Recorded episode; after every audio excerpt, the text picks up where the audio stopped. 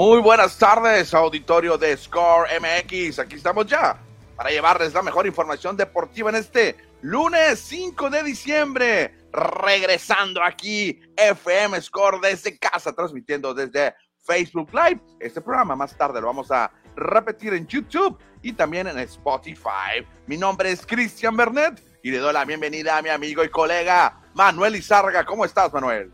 Hola, ¿qué tal, Cristian? Buenas tardes y buenas tardes a todo el auditorio. Estoy feliz, estoy emocionado. Tenemos mundial, aunque no está México, pero ya no lo tuviéramos a México, ya hubiéramos quedado eliminados ante Francia, así que tampoco estoy tan triste. La NFL está dando tremendos partidazos. La mexicana, el Pacífico, con unos naranjeros intratables, dicen tremendos, así que estoy feliz. Me gusta mucho esta época del año. Invitamos a nuestro auditorio, Manuel, que ahora que estamos de regreso a través de Facebook Live, para que nos apoye con un like, con un compartir. Es muy importante que nos ayuden con un share para que este programa se pueda distribuir a través del internet, a través del Facebook y pueda llegar a más gente. Así es que apóyenos con un share, con un compartir, para que más gente se una a FM Score. Así, aquí estamos ya, mira, Cristian, ahí compartiendo y dándole likes y todo para que, para que se ponga mejor la transmisión, ¿eh? Exactamente, así es que únanse con nosotros porque ya estamos a punto de iniciar con toda la información deportiva. Manden su mensaje, su saludo, su comentario. Ya nos están llegando algunos mensajes que, por supuesto, ahorita los estaremos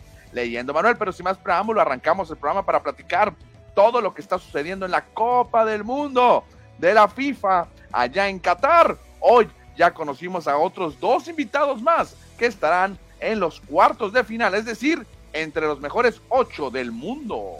Exactamente, Cristian. Como dirían nuestros queridos cadetes de Linares, aquí no hay novedad, todo sigue igual, no hay sorpresas, están avanzando los favoritos.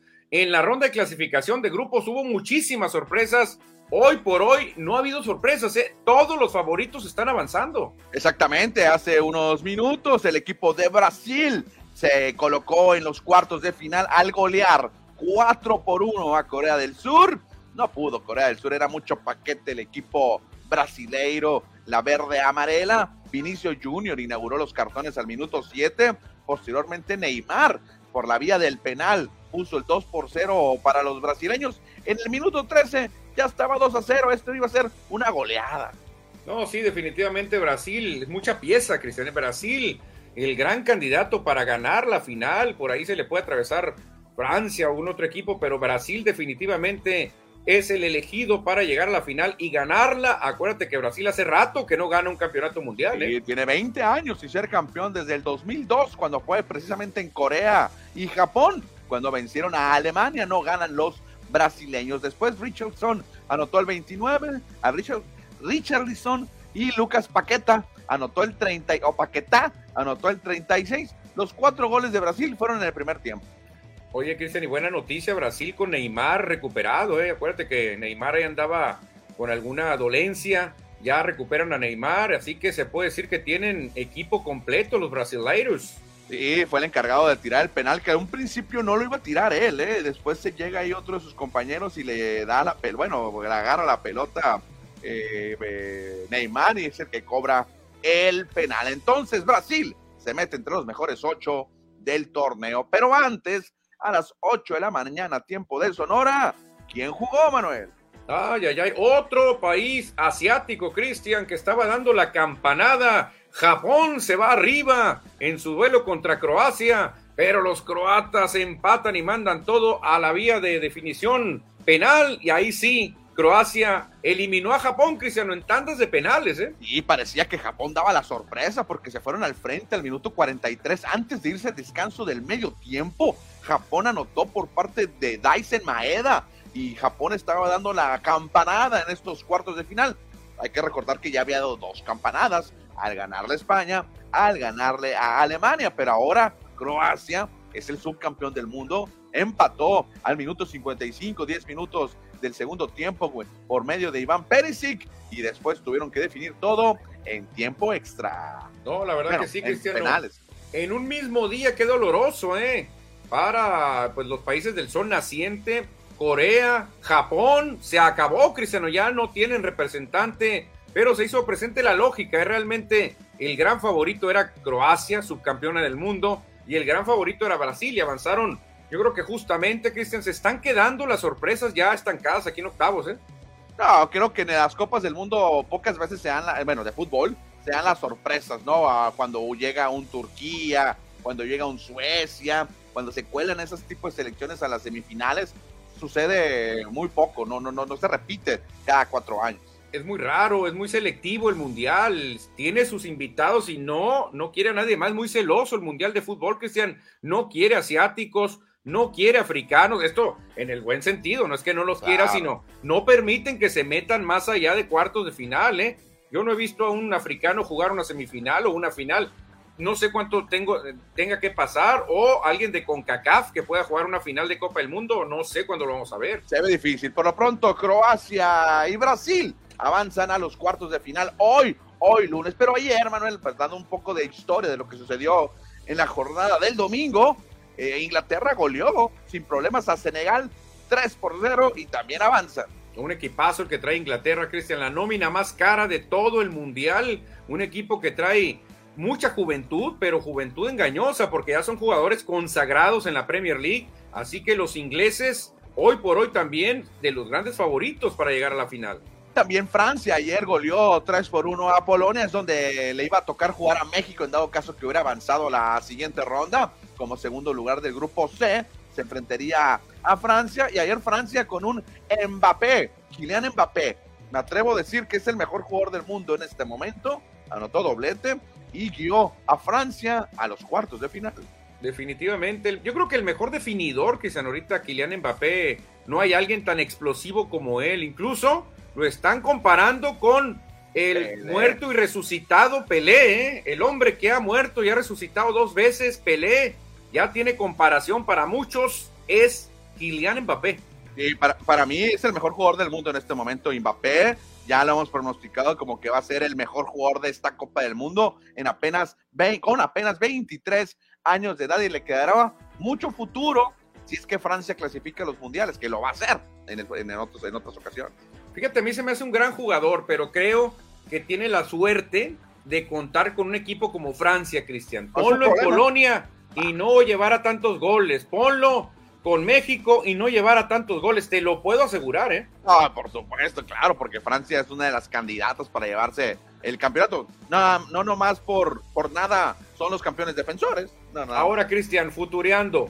Ah. ¿Este hubiera sido el marcador de Francia-México? Probablemente, muy probablemente se sea sido así. Yo así lo veo, ¿eh? yo creo que también nos hubieran pegado un 3-1 o algo muy parecido. Sí, sí, Francia hay que aceptar como Argentina es superior al fútbol mexicano. Yo creo que ahí no hay duda que México eh, iba a caer eliminado. Obviamente nosotros como aztecas, como mexicanos, como, eh, bueno, nacidos en este país, deseábamos que llegar más lejos, pero la realidad es otra. Oye, Cristian, y hablando de realidades, ¿cómo causó furor la foto del festejo, eh? Porque eh, Giroud abraza de una manera tremendamente cariñosa a Mbappé y la gente luego, luego en redes empezaron, no, hombre, a, a sacar meme tras meme con canciones de amor y todo, porque se pegan un abrazo y una mirada. Decían, no, hombre, nadie más enamorado que Giroud y, Mbappé. Hay demasiado amor entre los dos. Demasiado, verás, ve unas fotos donde se están viendo frente a frente. No, hombre, parecen una pareja de película romántica de Hollywood. Bueno, ahí está entonces también Francia avanzando a la siguiente ronda. ¿Y cómo se está colocando el bracket de los cuartos de final? Al momento ya conocemos tres de los cuatro enfrentamientos que tendremos de estos cuartos de final, Manuel. ¿Lo vamos recordando? Exactamente, ya está asegurado un partidazo, Cristian. Países Bajos, antes Holanda contra Argentina, duelo de revancha. Ya se han enfrentado en mundiales antes y nos han dado unos partidazos. Es más, ya se enfrentaron en una final estos dos. 1978, Argentina con el matador, matador Kempes venció a Holanda o Países Bajos en aquel entonces. Y el que gane se estará enfrentando al ganador de Croacia y Brasil, que creo que también va a ser un buen partido, ¿eh?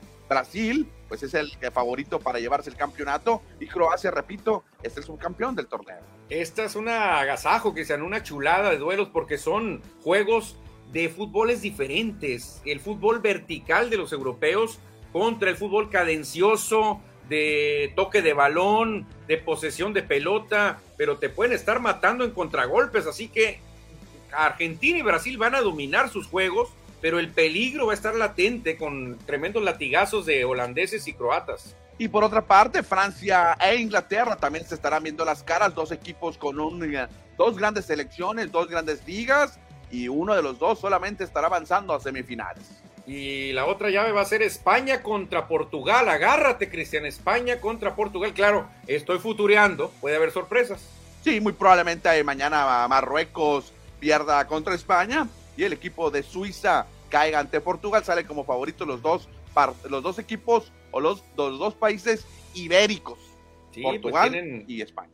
Ahí tienen frontera juntos, Portugal y España, dos equipos pues muy, muy unidos por el fútbol. Cristiano Ronaldo gran parte de su carrera la hizo en España. Entonces yo creo, Cristian, que si se da el, avance de los favoritos sería España-Portugal y tendríamos cuartos de final ya con equipos muy, muy poderosos. ¿eh? Sí, los ocho equipos creo que serían poderosos. Y de un lado de la llave, Manuel, se estaría asegurando que un equipo de Europa jugara la final.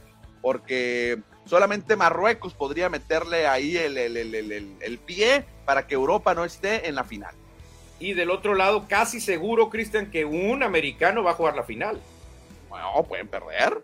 Pueden perder, pero es raro que pierdan ah, Argentina y Brasil en la misma instancia en cuartos de final. Yo la veo muy difícil, ¿eh? Bueno, pues ahí está entonces cómo se ve, cómo se visualiza la Copa del Mundo de Qatar 2022, que poco a poco ya estamos avanzando, llegando a las etapas definitivas y lo más emocionante. Te doy, te doy una, una trivia, Cristian, y yo, me arriesgo. A ver. Yo tengo dos candidatos y tú te quedas con los demás. Yo digo que la Copa se queda con un americano.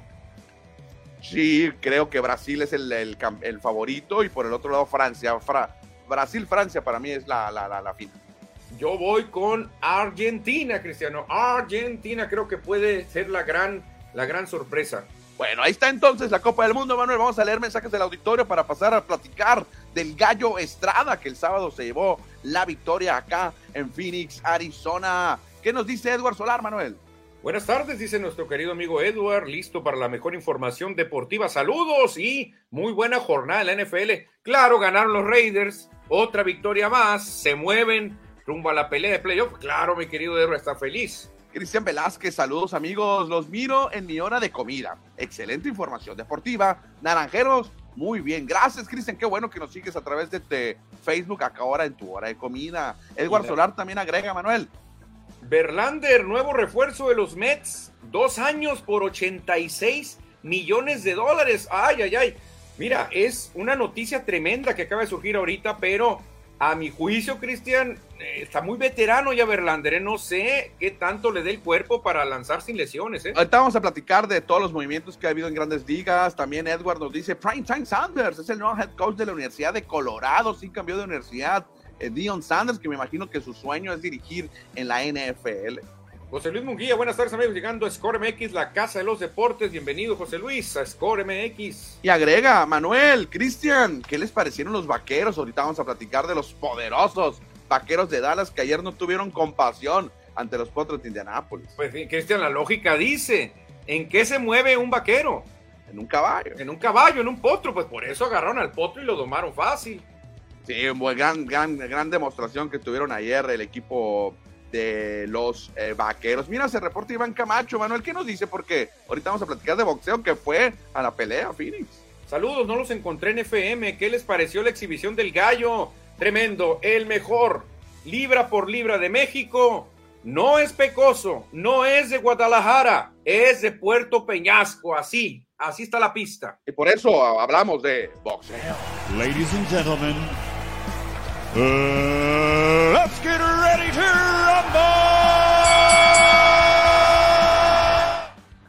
Ah, gracias, Iván Camacho, por reportarte el programa. Ya no estamos en FM, regresamos acá por internet. Próximamente estaremos dándoles información. Ya estamos otra vez por internet exclusivamente: Facebook, YouTube, eh, eh, Spotify. Manuel, ¿qué te pareció? ¿Y qué te pareció, Iván, tú que estuviste allá en Glendale en la función de boxeo? Gran exhibición del gallito. Bueno, ya no es el gallito, es el gallo Estrada que tiene un campeonato más, el campeonato superpluma del Consejo Mundial de Boxeo.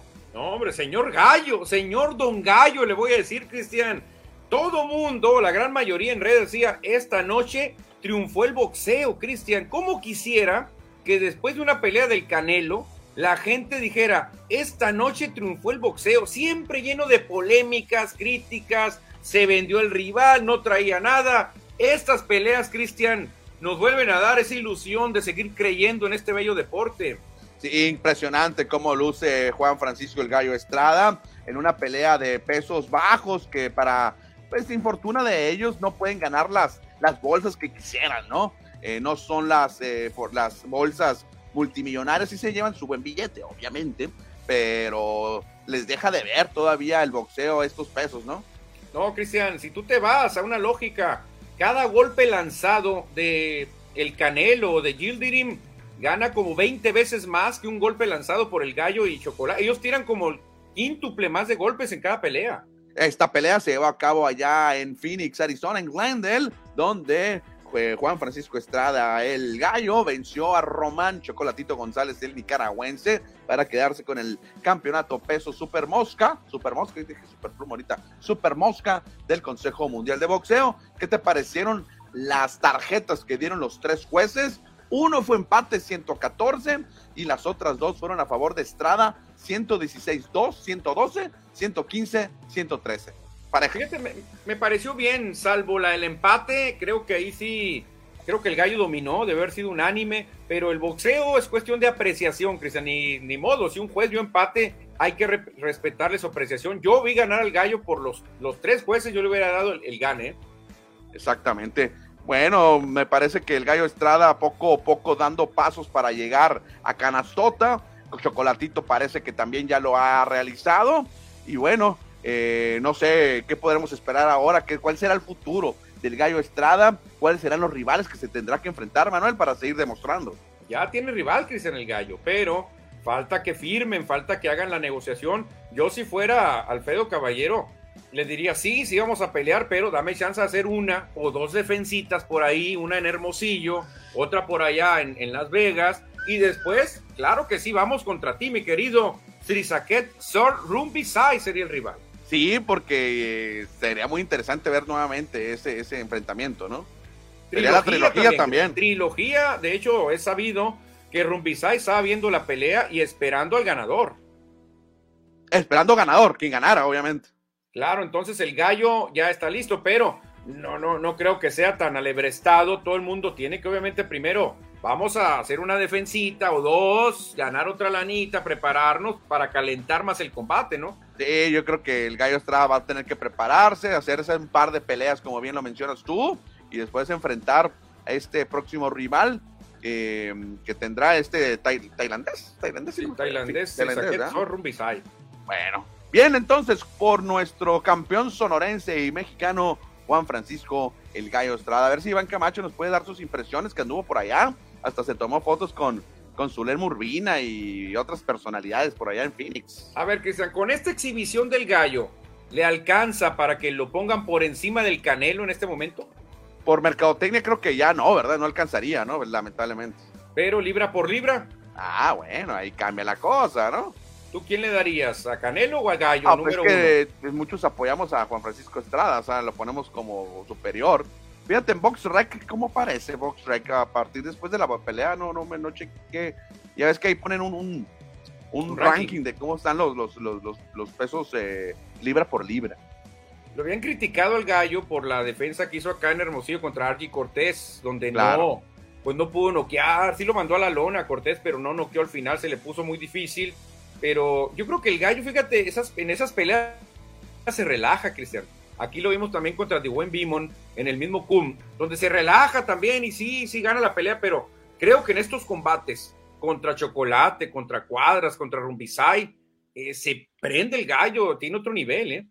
Fíjate que el gallo no aparece entre los mejores 25, aparece hasta el lugar número 30 en BoxRec, que no es oficial, pero pues es una buena base, ¿no?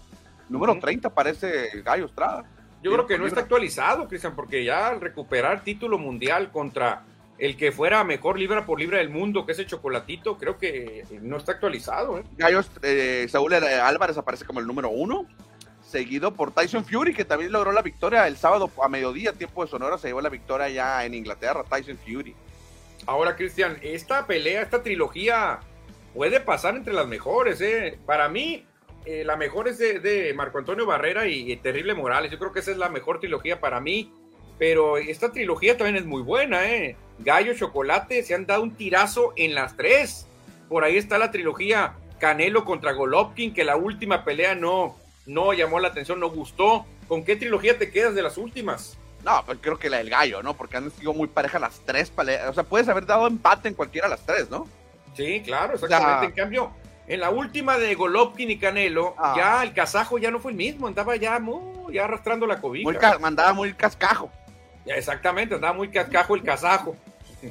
Dice Iván, Iván Camacho, ¿qué dice Manuel? Por favor. Dice el tremendo Vicky Cam, una pelea de inteligencia, boxeando en reversa, como se le dice. No se prestó al intercambio que era la pelea que quería Román, contragolpeando una cátedra. Definitivamente el gallo nos dio una cátedra aquí, Cristian. La verdad, por eso yo no dudo en decir, es el mejor libra por libra de México, sin dudarlo. También agrega que el mejor tiro ahorita en los Super Moscas sería contra Kazuto Loca para unificar. Ahora le estaría interesante. Me imagino que es japonés este, este boxeador, ¿no? Por el nombre. Sí, pero creo que le tienen que ahí jugar inteligente los del gallo. Primero hacer una defensita, luego buscar a Rumbisay, que ya se le ganó, ya se conoce el estilo, y luego ya para hacer un bolsón con él. Dice José Luis Munguía que le preguntaron en la entrevista del chocolate si habría una cuarta. La verdad ya no interesa a mi modo de ver, pero dice el, chocolatito que si hay billetes sí le entra. Sí, muy sincero fue el chocolate, dijo.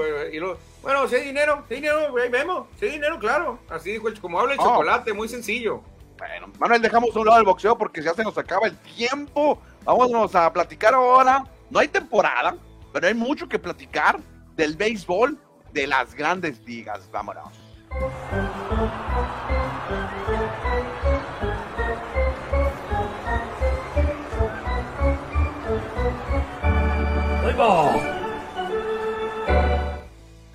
Ya se acabó la serie mundial, ya ganaron. Por allá, ya hubo campeón, pero tenemos mucha información del béisbol de grandes ligas, Manuel. Sí, la verdad que muchísima información, estamos nutridos de información de grandes ligas y notas buenísimas como esta, Cristian, hizo justicia a la revolución a un gran toletero que nos tocó verlo en plenitud en nuestra, en nuestra carrera, el gran Fred McGreeves, dicen que por justicia es exaltado al Salón de la Fama. Definitivamente se lo merecía. ¿eh? Y ayer Fred McGriff fue electo para entrar al Salón de la Fama el próximo mes de enero, cuando ya también elijan el resto de los de los seleccionados que van a elegir, valga la redundancia, los periodistas deportivos. Fred McGriff, el Crime Dog, creo que en español le decían el sabueso. El eh, Fred McGriff acaba de ser electo entonces al Salón de la Fama. Le faltaron siete jonrones para llegar a 500, todo eso por la huelga del 94. Y ganó Serie Mundial con los Bravos. La verdad que en números, Cristian, tenía todo. No sé por qué no lo eligieron en la, en la opción que tuvieron los, los escritores. Tuvo que llegar el comité de veteranos a salvarlo. Y lo hizo Cristian, pero mucha gente quedó descontenta porque ni Barry Bonds, ni Roger Clemens, ni Kurt Schilling fueron tomados en cuenta. Sí, no alcanzaron los votos suficientes, ni Don Mati, que quedó en segundo lugar en todo caso, para poder ingresar a este Salón de la Fama por parte del comité de la era contemporánea del Salón de la Fama, ahora como le pusieron este nuevo comité, Manuel, que tuvo una gran eh, carrera Fred McGriff, fíjate que conectó 30 jonrones 10 veces, o sea, en 10 temporadas tuvo 30 jonrones. No, es que lo hizo todo, Cristian. Realmente, ahí entre los que votaron estaba Chipper Jones, estaba Frank Thomas, que tuvieron números parecidos y dijeron, por favor, este señor tiene que estar. Batió casi lo mismo que nosotros, entonces, muy merecido para Fred McGriff. Único de todos, ¿eh? eran ocho, eran ocho las opciones y solo entra uno. Se llama este comité la era contemporánea, que evalúa a los jugadores que comenzaron su carrera después de 1980 Así es que Fernando Valenzuela yo creo que debería entrar aquí también, porque él empezó el 80, ¿no? Sí, exactamente el 80 empezó Fernando y ojalá y estén algunos lanzadores en el comité, porque eso ayudaría mucho a Fernando. ¿eh? Ojalá que a lo mejor el año que entra le toque o no sé cómo sean las reglas de Cooperstown. Habrá que preguntar a nuestro amigo Josh Rawi si todavía tiene oportunidad Fernando Valenzuela. Vámonos con más información con las noticias de hoy, Manuel, porque los Mets de Nueva York acaban de firmar a Justin Verlander, el veterano de 40 años, 39 años. Oye, Cristian, se les fue Jacob de Grom y mucha gente dijo, no, no, ya se acabó. Pero traen un caballo de las mismas características, ¿eh? La verdad que se va uno, pero llega otro igual. Y está firmando por dos años y 88 millones de dólares. Estará ganando 44 por año. Nada más es el ganador del trofeo Zion de la Liga Americana. Vamos a ver qué tal le va. Yo creo que ya su nivel llegó al tope. Creo que Verlander ya viene para abajo. Y es un riesgo que tiene que asumir la directiva de los Mets de Nueva York. Porque tienen a ese veterano y tienen a otro que está en similitud. Max Scherzer, que también en cualquier momento se nos desploma. Se la están jugando con dos veteranos los Mets. Se unen, se unen nuevamente Verlander y Scherzer, que estuvieron en algún tiempo con los Tigres de Detroit perdieron serie mundial con los Tigres de Detroit, estos dos, cuando apenas pues eran muy novatos y ahora se vuelven a unir ya cuando son millonarios, cuando son salones de la fama vivientes. Y ya ganadores. Claro. Pero la gran duda es, Cristian, ¿aguantarán esos cuerpos ya viejos, ya golpeados, traqueteados? Una temporada de 162 partidos. Oye, pero Justin Verlander se arregló el brazo, se hizo la Tommy Young, está entero, a lo mejor lanzó 10 años más. No, no creo que sea. Fueron dos años y uno, uno extra, o sea, pueden ser tres años más de Verlander. Bueno, es una notición para los Mets porque mucha gente andaba achicopalada en la Gran Manzana cuando se fue Jacob de Groma a los, a los Rangers. Dijeron, no, hombre, ya los Mets nada, pero creo que están igual los Mets. O la otra noticia que también surgió hoy fue esta, que estás contento o no estás contento porque tus Phillies agregan un buen jugador, pero también se van a desembolsar mucho dinero. Sí, pero los Phillies ya, ya empezaron a soltar jugadores, Cristian. De ahí hicieron presupuesto. Ya soltaron a Jan Segura, soltaron a Kyle Gibson, soltaron a Zach Eflin. Ya soltaron a algún jugador que tenían por ahí. Soltaron a Noah Syndergaard. Y por eso lograron esta lana. Y no firmó por dos años. Turner, Turner firma por 11 años, Cristian. Agárrate. Eh, eh, Bryce Harper le quedan como 10 y Turner 11. O sea, esa mancuerna te puede dar éxitos muchísimos años. Se me hicieron exagerados 11 años, Manuel. Street Turner no es un jovencito, ya tiene varios años en grandes ligas. O sea que va a estar jugando en bastón. ¿O Street Turner? Van a regalar el dinero los, los Phillies. Es que mira, ahí se la juegan los Phillies y se la juega también el apoderado, porque le dicen, mira, Trey Turner, 11 años, no vas a ser el mejor pagado, pero te garantizan que en tu vejez, como beisbolista, vas a tener un contrato muy bueno. Y Filadelfia se la va a jugar a que Tria Turner te dé uno o dos campeonatos y temporadas exitosas. Y los últimos años de Turner ya van a ser muy bajos, ¿eh? Sí, recordando que no lo mencionamos, firmó por 300 millones de dólares, o sea, eh, un poquito menos de 30 por año. Muy buenos. Parecido a lo que firmó Bryce Harper y lo que firmó Manny Machado.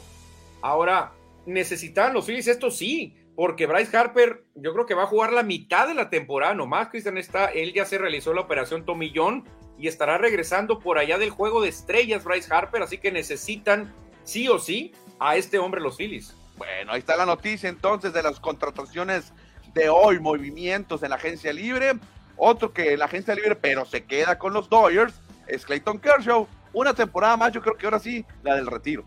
Sí, ya es como un homenaje que le van a hacer los Dodgers, ¿eh? porque ya Clayton Kershaw, todo el mundo sabe, no va a terminarla sin lesionarse ya no tiene el mismo poder que antes, pero los Dodgers se la deben, Cristian. Es el pitcher histórico eh, de los, del equipo angelino. Salón de la fama, por supuesto, Clayton Kershaw cuando se retire cinco años después. Dos movimientos más, no de tanto impacto, pero interesantes. Jesse Winker se va a Milwaukee, de Seattle a Milwaukee. Fíjate, Colton Wong, un consentido de Cardenales, de cerveceros, se va a los marineros de Seattle. Se me hace muy parejo el cambio, ¿eh? Muy parejo el cambio que acaban de hacer estos equipos. Y por otro lado, Manuel, el viernes, bueno, fue el viernes o el sábado. Fue el sábado, ¿no? No lo comentamos. creo que fue el sábado. No lo habíamos comentado, por eso lo metemos. Jacob de Grom se va de Nueva York, de la Gran Manzana, a los Campos Tejanos. Sí, fíjate, Jacob de Grom se une a Corey Seager, Cristian, que también está por ahí. Han hecho buen equipo los Rangers a punta de billetazo, pero Esperemos que ahora sí, ahora den resultados. No dan resultados los Rangers. No han ganado los Rangers de Texas a pesar de soltar o abrir la, chequera junto con Seager y ahora de Grom. Veremos si le va bien este año. Pues es que siempre se lesiona de Grom, es el problema. Hace rato que no nos da una temporada completa. Es, dominante a morir, pero se lesiona muy seguido. Bueno, dice por acá, vamos a ver mensajes, Manuel. Dice Jorge BC, bravo por McGriff, una excelente primera base que entró al Salón de la Fama. Sí, el perro sabueso tremendo. Edward Solar, A ver, eh, así va a ser la forma para que entre el gran toro Valenzuela. Yo creo que es, pues ya es la única que le queda. ¿eh? Pues habrá que ver las reglas, te digo. No, no, no sé cómo estén las reglas. José Luis Munguía dice que Doya es muy mal, soltando jugadores. Por pues mira, se les va, se les va el, el, Barbarroja también. Los dos Turner se les fueron ya. Ya, pero uno por veterano y otro por billete. Sí, claro, va a jugar desde el asilo con los 11 años. Imagínate cómo va a estar Tria Turner en 11 años. Oye, pero tuvo un temporadón con los Dodgers Tria Turner este año, ¿eh? Temporadón. casi, lideró casi todos, ¿eh? No, hombre, es un jugador que dicen que cualquier manager lo quisiera tener porque es muy rápido, te puede cambiar un juego con una base robada, con un triple, se puede robar el home, tiene todo Tria Turner. Muy, mucho hit, mucho hit, pues se envasa, siempre se envasa Tria Turner. Exactamente, por eso lo agarraron los Phillies. Bueno, dejamos el béisbol, Manuel, porque hay que hablar ahora de la NFL, los emparrillados.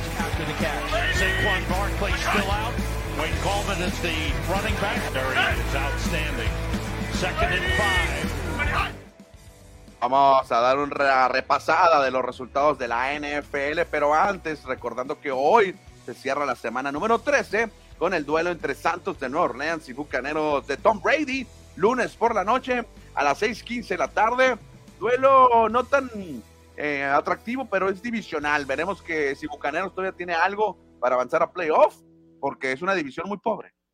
Oye, sí, fíjate, también ya debe ser la última temporada de Brady, ¿no? Yo no creo que le dé, le dé el cuerpo para más, ya. Pues ya se divorció, Manuel. ¿Cuál bronca? Ya es libre, ya es chino libre, como dicen por ahí. A lo mejor es libre, pero a lo mejor se divorció y ya, ya trae otra relación, ¿eh? Ah, bueno, ese es otro ¿Tú crees que Brady no sea atractivo para alguna fémina por ahí? ¿Cómo? ¿Tú crees que sea atractivo Brady? No, hombre, si, si, gana casi lo mismo que nosotros. Ah, claro, lo que nos falta a nosotros es la cara, pero el billete ya lo tenemos. No, ¿tú crees que habrá una mujer soltera que, que se resistiera a, Tom Brady? Bueno, no lo sé, no lo sé. Muy, muy difícil, que con esa chequera y con ese talento, aparte, me han contado algunas mujeres que lo ven muy atractivo a Brady. Bueno, hoy 6-15 Santos contra Bucaneros en el cierre de la semana número 13 de la NFL. ¿Qué sucedió ayer? Ya lo comentaba ahorita los aficionados de los Vaqueros. Arrasaron ayer a los Colts. 54-19 no hubo misericordia ayer de los Vaqueros. Oye, increíble, ¿eh? porque lo que era famoso de Dallas era la defensa, pero esta ofensiva está tremenda, Cristian, 54 puntos a estas alturas. Cuidado con los vaqueros de Dallas, ¿eh? porque están cerrando durísimo estos vaqueros. Y con todo respeto para los aficionados de vaqueros, se enfrentaron a los Colts, no se enfrentaron a un equipo que va a estar en playoff. Se, pasaron de listos, se, sirvieron con la cuchara grande. Está bien, yo creo que les sirve de confianza, pero tampoco hay que echar las, las, eh, campanas al vuelo. Cristian, pero otra cosa, y te va la contraria. Se enfrentaron a un equipo de NFL, la mejor ah, liga del mundo. No se enfrentaron a los borregos salvajes, no se enfrentaron a los burros del poli, no. Se enfrentaron a un equipo de NFL, que es la mejor liga del mundo. Sí, pero en la NFL también hay poderosos, hay malos y hay buenos, Manuel. No, ya sé, pero tampoco fueron los jaguares de Jacksonville, ¿no? Ni los Rams. Ni los Rams que ahorita dan lástima contra cualquiera. Entonces, yo tampoco le quito mérito a los vaqueros, ¿eh? que ellos van a decir, oye, es un equipo de medio pelo, los, los Colts, este, pero les pegamos una paliza tremenda. Bueno, otros resultados, te dejo, te dejo el primero. Los Raiders que ya llegan a tres victorias consecutivas, se metieron a la pelea, están ya a un juego de los Chargers y la cosa se ve muy buena para Raiders. Ya vi el calendario y realmente de los cinco juegos que quedan van a ganar cuatro los Raiders. Por otra parte, los bengalíes de Cincinnati están eh, empezando la recta final de la temporada buscando ser los mejores de la conferencia americana. Le ganaron a los jefes de Kansas City de Patrick Mahomes. Buen resultado de los Bengals. No, tremendo, Cristian, ganarle al equipo favorito en este momento que son los jefes y aparte regresar porque iba ganando jefes. Qué inyección de motivación para los bengalíes. En otro resultado, San Francisco venció 33-17 a los Delfines de Miami, pero la mala noticia es que Jimmy Garoppolo estará fuera toda la temporada. Malas noticias para 49ers. Malas, porque al inicio de la temporada perdieron al coreback 1. Ahora en la jornada 13 pierden al 2. La ventaja que tiene San Francisco es que es un equipo que juega por sistema, no dependen de un Patrick Mahomes o de un Aaron Rodgers que hagan magia ellos juegan por sistema, Cristian. Así que creo que San Francisco no se va a caer. aunque le quites a Garoppolo, que realmente no hace mucho, no hace tanto en la ofensiva. Vámonos con más resultados rápido, Manuel. Minnesota venció 27-22 a los Jets. Cuidado con los vikingos, ya llegaron a nueve victorias en la temporada. ¿Nueve o diez? A ver, deja rectifico acá en mis. Creo que diez, ¿no? Diez victorias, Minnesota. Cuidado, los vikingos llegaron a América antes que Cristóbal Colón. Son Ah. tremendos los vikingos, ¿eh? Pero también, Cristian, las Águilas de Filadelfia en el Lincoln Financial Center apalearon 35-10 a los Titanes de Tennessee. Y es el mejor equipo de la liga con 11 ganados, un perdido. El mejor récord es de Filadelfia. Un partido que terminó empatado entre Washington y Nueva York. 20-20. Así que hago empatado el duelo. ¿Qué Otro pensará, ¿Qué pensará la gente de americano cuando hay un empate? ¿Les gustará? No, no creo, eh. Yo creo que no les Creo. gusta, ¿eh? Yo No, creo que no les gusta. Es como si tuvieras empates en el béisbol. que hay, que pero no. en pretemporada, ¿no? Ay, pero mucha gente dice, como un empate. Pero bueno, aquí Commanders está demostrando, Cristian, que trae un nivel tremendo, ¿eh? Porque el juego fue en la Gran Manzana y sacaron el empate los Comanches. El resto de los partidos que no comentamos, Steelers venció de visitante a los Falcons 19-16. Cuervos por la mínima, 10 a 9 a los Broncos. Salió lesionado Lamar Jackson, malas noticias para Baltimore. Green Bay se impuso a Chicago, a los Osos 28-19 y se convierte en la franquicia con mayor número de victorias en la historia de la NFL de temporada regular. Muy vieja franquicia, obviamente. Leones de Detroit 40, Jaguares 14. Browns 27, los Tejanos 14.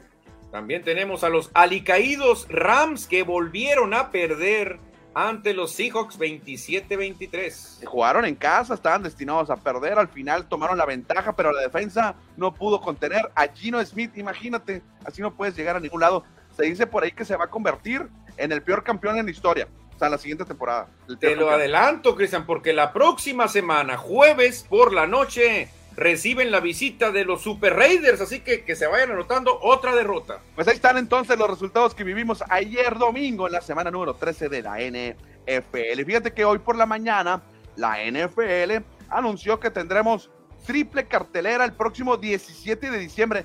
Ya vamos a estar de vacaciones, a Sí. gusto, tres juegos en sabadito, chulada, Uy, buenos juegos, bueno, bueno, Minnesota va a ganar, paliza. Eh, el otro va a quedar Bueno, empatado. ese parece bueno. No, Sí. no, Cleveland, Cleveland Ravens parece bueno, ¿eh? Sí, por- está tan bueno que va a quedar empatado Ah, y el otro va a estar muy Divisional. bueno. Sí, el otro divisional y se va a estar definiendo el primer lugar. Creo que los Bills ahí van a pegar el último clavo, ¿eh? Desde las 11 de la mañana tendremos NFL ese sábado, ¿eh? Así es que mira, para abrir tempranito, las heladas. No, qué chulada. Se viene lo bueno, Cristian, de la NFL, los juegos que ya te marcan el pase a playoff. Bueno, vámonos con mensajes rápido, Manuel, porque tenemos que irnos temprano, dice Pollo Gasos. Actualicen la quiniela. Bueno, ahorita vamos a checar. Gracias, Pollo Gasos.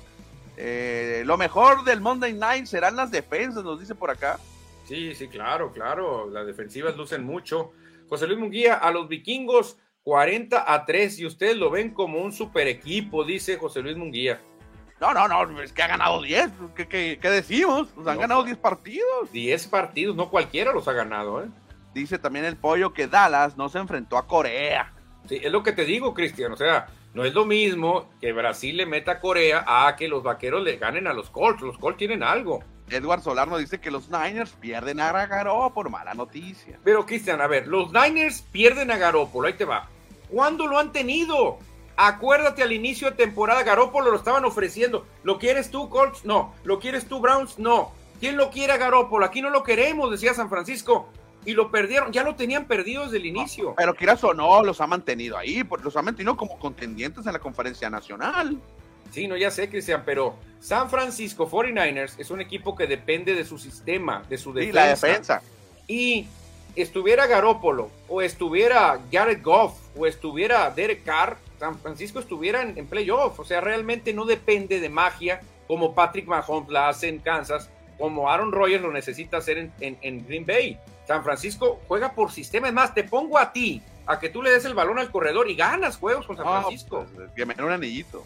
Pero no jugara, no jugara para los 49ers. Dice de Pollo Gasos que los vikingos se las vieron negras contra los Jets. Las avionetas super, super cargadas tuvieron tres oportunidades de ganar en los últimos cinco minutos y yo no vi el juego, pero ganó Minnesota, pues qué decimos. No, te- tiene lo suyo. Eduardo Villa, y aún no se ha dado a conocer el estado de Lamar Jackson. Malas noticias porque lo tengo en mi fantasy y ya perdí otra vez. ya estoy perdido, igual que los Rams estoy perdido. Hay que mandarlo a, vacacionar y recuperarse. Yo lo mandaría a la mar, a que se recupere por allá con, con la brisa. Edward Solar, Tua salió lesionado. Uy, Tua, Tua lesionado, la mar lesionado. Garópolo fuera, aguas, aguas. Y Matthew Stafford, Matthew Stafford también está fuera de los Rams. Mm. Eh, Eduardo Villa nos dice que muy mal juego el de Baltimore contra Denver, 10 a 9, parecía béisbol ese, una no, No, es que Denver ya se cayó también. Uh. Mira, qué, eh, eh, qué buena idea de José Luis Munguía, Cristian. Mandaremos al Che Juan, ya que es Niner como sustituto. No, no le den nada a ese Chejuan de por sí. Anda en las nubes. No, ni le digan nada a ese Chejuan. No, pues tiene cómo. Imagínate que lo mandes de suplente un juego Ahí está, el Checuán, hombre. Oye, Manuel, eh, cambiamos de tema, dejamos la NFL porque ayer aquí en Hermosillo se vivió el maratón internacional de Hermosillo, donde una, una gran participación de corredores. Sí, fíjate, Cristian, ayer eh, tuvimos este gran evento, Maratón Internacional de Hermosillo, 5, 10, 21 y 42 kilómetros el maratón completo. Felicidades a los organizadores, felicidades a Adolfo Cota por este evento, porque en cierto tiempo no se iba a realizar, Cristian, pero al final sacan la casta y nos regalan este gran, gran evento. Felicidades a todos los involucrados por darnos este tipo de eventos. ¿eh? Sí, más de mil corredores se registraron en este evento, que repetimos es de 42 kilómetros, que es maratón completo, 21-15, y el ganador del maratón fue Eric Monyenye, y la ganadora fue Dorcas Yeruto Kangogo, me imagino que son de origen africano por el apellido kenianos, definitivamente son kenianos, Cristian, este, que pues obviamente ven la calidad de eventos y se dejan venir. Normalmente tienen una colonia en Tijuana y otros en Mexicali, y no está tan lejos, pues entonces se vienen a competir para acá. Los 21 kilómetros fueron ganados por Wilfred Yatogo en la varonil y en la femenil Elvira Urquides. Ándale, perfecto. En los 10 kilómetros, Claudia López, ella creo que sí eh, me, suena local, ganó los 10 kilómetros. Y David Contreras, los, en el varonil también, él me suena local. Creo que son de los peregrinos los dos, pues, Claudia Mirel López y David Contreras, claro, claro. En, los 5, Naila Figueroa fue la ganadora en la femenil y en la varonil, Jesús Aldair Vieira. Perfecto, pues ahí está, Cristiano, un éxito, el Gran Maratón Internacional du Hermosillo, que siempre se lleva a cabo en, en diciembre, perdón. Bueno, vámonos Manuel, eh, ya en la recta final del programa para platicar, por supuesto, de nuestra Liga Mexicana del Pacífico.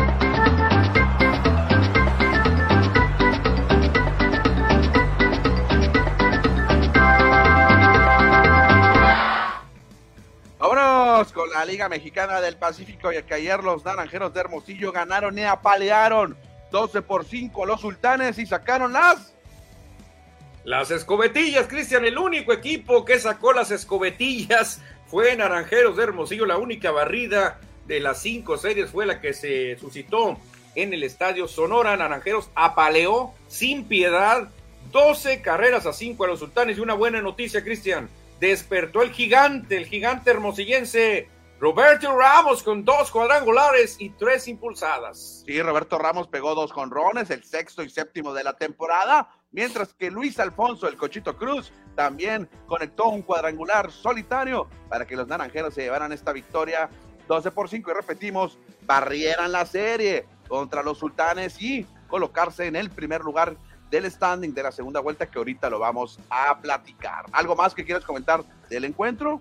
Que te hacen carrera los naranjeros como quieras, Cristian. Este es un equipo definitivamente candidato favorito al título muy sólido se ve, insisto, me recuerda mucho al campeón naranjero de 2013 dirigido por Matías Carrillo, tiene muchas similitudes, por eso yo estoy muy ilusionado que este equipo va que vuela para campeón. Graben este mensaje, grábenlo.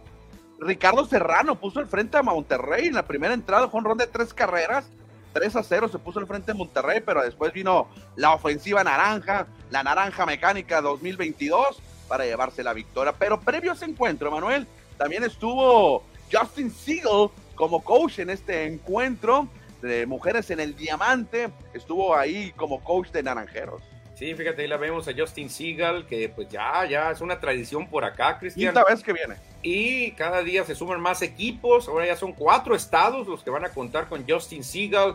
Y pues la verdad que privilegiados somos, porque pues aquí empezó todo, aquí con Naranjeros de Hermosillo, gracias a Carla Bustamante del Club Naranjeros por brindarnos esto. Fíjate, la presencia de Justin Siegel, que estuvo ahí como coach con los naranjeros de Hermosillo. Y no solamente es que es el hecho de estar como coach en un partido oficial, porque también viene a dar clínicas y ofrecer y a enseñar béisbol a, las mujeres, Manuel, como vemos esas imágenes que nos comparten los naranjeros de Hermosillo, mujeres en todos los aspectos del béisbol, no solamente eh, lo que supuestamente es para mujeres, sino lo pueden hacer todo. No, claro, claro, está dando un, mensaje muy, muy atractivo. Justin Seagal, eh, decir que las mujeres pues ya no, no, no pueden quedarse solamente ilusionadas en decir, bueno, no podemos pertenecer a un equipo de, de béisbol a menos que seamos oporristas. No, no, no. Pueden ser coach, pueden llegar a ser manager del equipo Naranjeros. Directivo. La muestra es Justin Seagal. Exactamente, pues ahí está Naranjeros de Hermosillo poniendo el ejemplo. El club por quinto año consecutivo eh, trayendo mujeres en el diamante con Justin Siegel. Saludo para, por supuesto, Carla Bustamante. Y ahora eh, Justin Siegel va a ir a Guadalajara en la visita de Naranjeros de Hermosillo, curiosamente, y posteriormente a Guasave en la visita de Naranjeros a estas dos ciudades durante esta semana. Qué especial, la verdad, que todo el fin de semana, Cristian, porque el sabadito también Naranjeros estuvo dedicado al Día de Niños con Discapacidad. Fíjate, oh, ahí estuvo gente del DIF, estuvo este, Lorena Valle, San Pedro, directora del DIF, eh, y llevando a algunos niños para que lanzaran la primera bola. Ahí estuvo Pati Lara también del, voluntariado del, DIF también. Y la verdad que fue un momento muy especial, Cristian, porque creo que Naranjero les brindó entradas en, los bleachers a muchos niños este, este, con discapacidad y fue la delicia, ¿eh? la delicia fue ver a esos niños lanzando la primera bola, conviviendo con Beto Coyote, con los peloteros. Qué buena iniciativa en Naranjeros y, felicidades a toda esta gente. ¿eh? Exactamente, y también Naranjeros de Hermosillo se une una vez más, Manuel, así como lo comentabas ahorita, con el Teletón, eh, que está festejando sus 25 años y Naranjeros de Hermosillo se unen al apoyo del Teletón, que próximamente estarán utilizando el uniforme de Teletón de color violeta, de color morado. Ya 25 años del Teletón. Oye, ¿cómo ha pasado el tiempo del 9, 9, 9, 9? Oye, pensé que tenía menos, ¿eh? Ah, pues ya nos hicimos veteranos. ya somos veteranos, ¿eh? Bueno, Naranjeros una vez se une al apoyo del Teletón. Ahí vemos a, eh, a Beto Coyote y también vemos, vemos a Pablo de la Peña, que estuvieron presentes en esta rueda de prensa que ofrecieron. Qué bien está haciendo las cosas Pablo de la Peña, Cristianel. La verdad, mis respetos para Pablo de la Peña, director de Naranjeros. Lo está haciendo de maravilla, muy dinámico el equipo se está volviendo. ¿eh? La verdad que andan por aquí, por allá, se involucran acá. La H está donde quiera, ¿no? La verdad que muy bien lo está haciendo Naranjeros, es muy dinámico el equipo. Bueno, cerramos el programa, Manuel, para comentar los otros resultados que se vivieron anoche.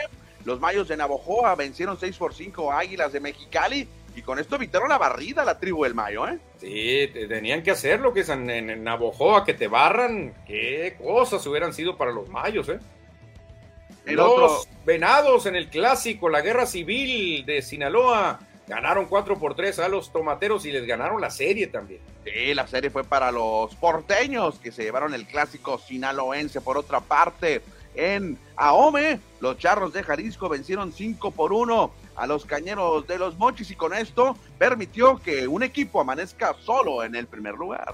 Sí, porque Cañeros quería la limpia y no se pudo. Los algodoneros 4, la tribu de Obregón 2, así que Guasave le pega a los Yaquis. Evitaron la barrida también los algodoneros. Los Yaquis buscaban sacar las escobas de visitantes allá en el Francisco Carranza Limón, que ahora tiene otro nombre comercial, que nosotros no lo mencionamos. Y los Yaquis se llevaron la victoria, bueno, la derrota. Se llevaron la serie, pero ganaron los algodoneros anoche. ¿Y cómo quedó el standing, Manuel? El standing está de la siguiente manera: los naranjeros en la fría cima 9-3, Cristian, ya le sacan un juego a los cañeros de los mochis. Por ahí ya están los Águilas y Yaquis de México. Los Águilas y Yaquis están a dos juegos, tercero y cuarto lugar. Y luego viene una lluvia de equipos empatados con 5-7, Venados, Charros, Algodoneros, Mayos y Tomateros a cuatro juegos del primer lugar. Y en el sótano están los Sultanes de Monterrey con solamente cuatro victorias y ocho derrotas en esta segunda vuelta de la Liga Mexicana del Pacífico, que hoy tenemos descanso, Manuel. Hoy no se juega. Ya mañana martes se reanudan series. Naranjeros visitando a los Charros de Jalisco. Y antes de concluir, Manuel, nada más comentar. Bueno, eso lo, mencionamos mañana ya todo completo. ¿Te parece? Sí, claro, claro. Los, jugadores de la semana que apenas ahorita lo, dieron a conocer los dos jugadores. Ayer se está jugando la final de la Liga Invernal Mexicana. Digámoslo así como la clase baja de la Liga Mexicana de Verano, de, de invierno. Los jugadores que no tienen oportunidad aquí se van para allá. Y ayer se suspendió el juego. ¿no? Chécate la neblina impresionante que estaba en Monclova, Coahuila. No, no, pues no se puede ver, Cristian, ahí es imposible. Creo que algo así pasó en Nogales también anoche. ¿Ah, sí? Sí, me reportaban que en Nogales hubo una niebla tremenda. Hoy se va a reanudar el partido, está empatado 8 a 8 en la entrada número 11. Va ganando Pericos la serie 1-0. Si gana Pericos, seguirá 2 a 0 arriba. Pericos contra Cereros de Monclova. No, no, no, los Pericos no pueden volar con esa niebla, ¿eh? se van a estrellar. Bueno, Manuel, estamos llegando al final de nuestro programa. Nos extendimos unos minutitos más, pero mañana, mañana martes estaremos de regreso aquí con ustedes en FM Score. Regreso, de regreso aquí en nuestros estudios, en nuestras casas. Perfecto, saludos, que tengan buena tarde. Mañana le seguimos. Adiós. Thank you.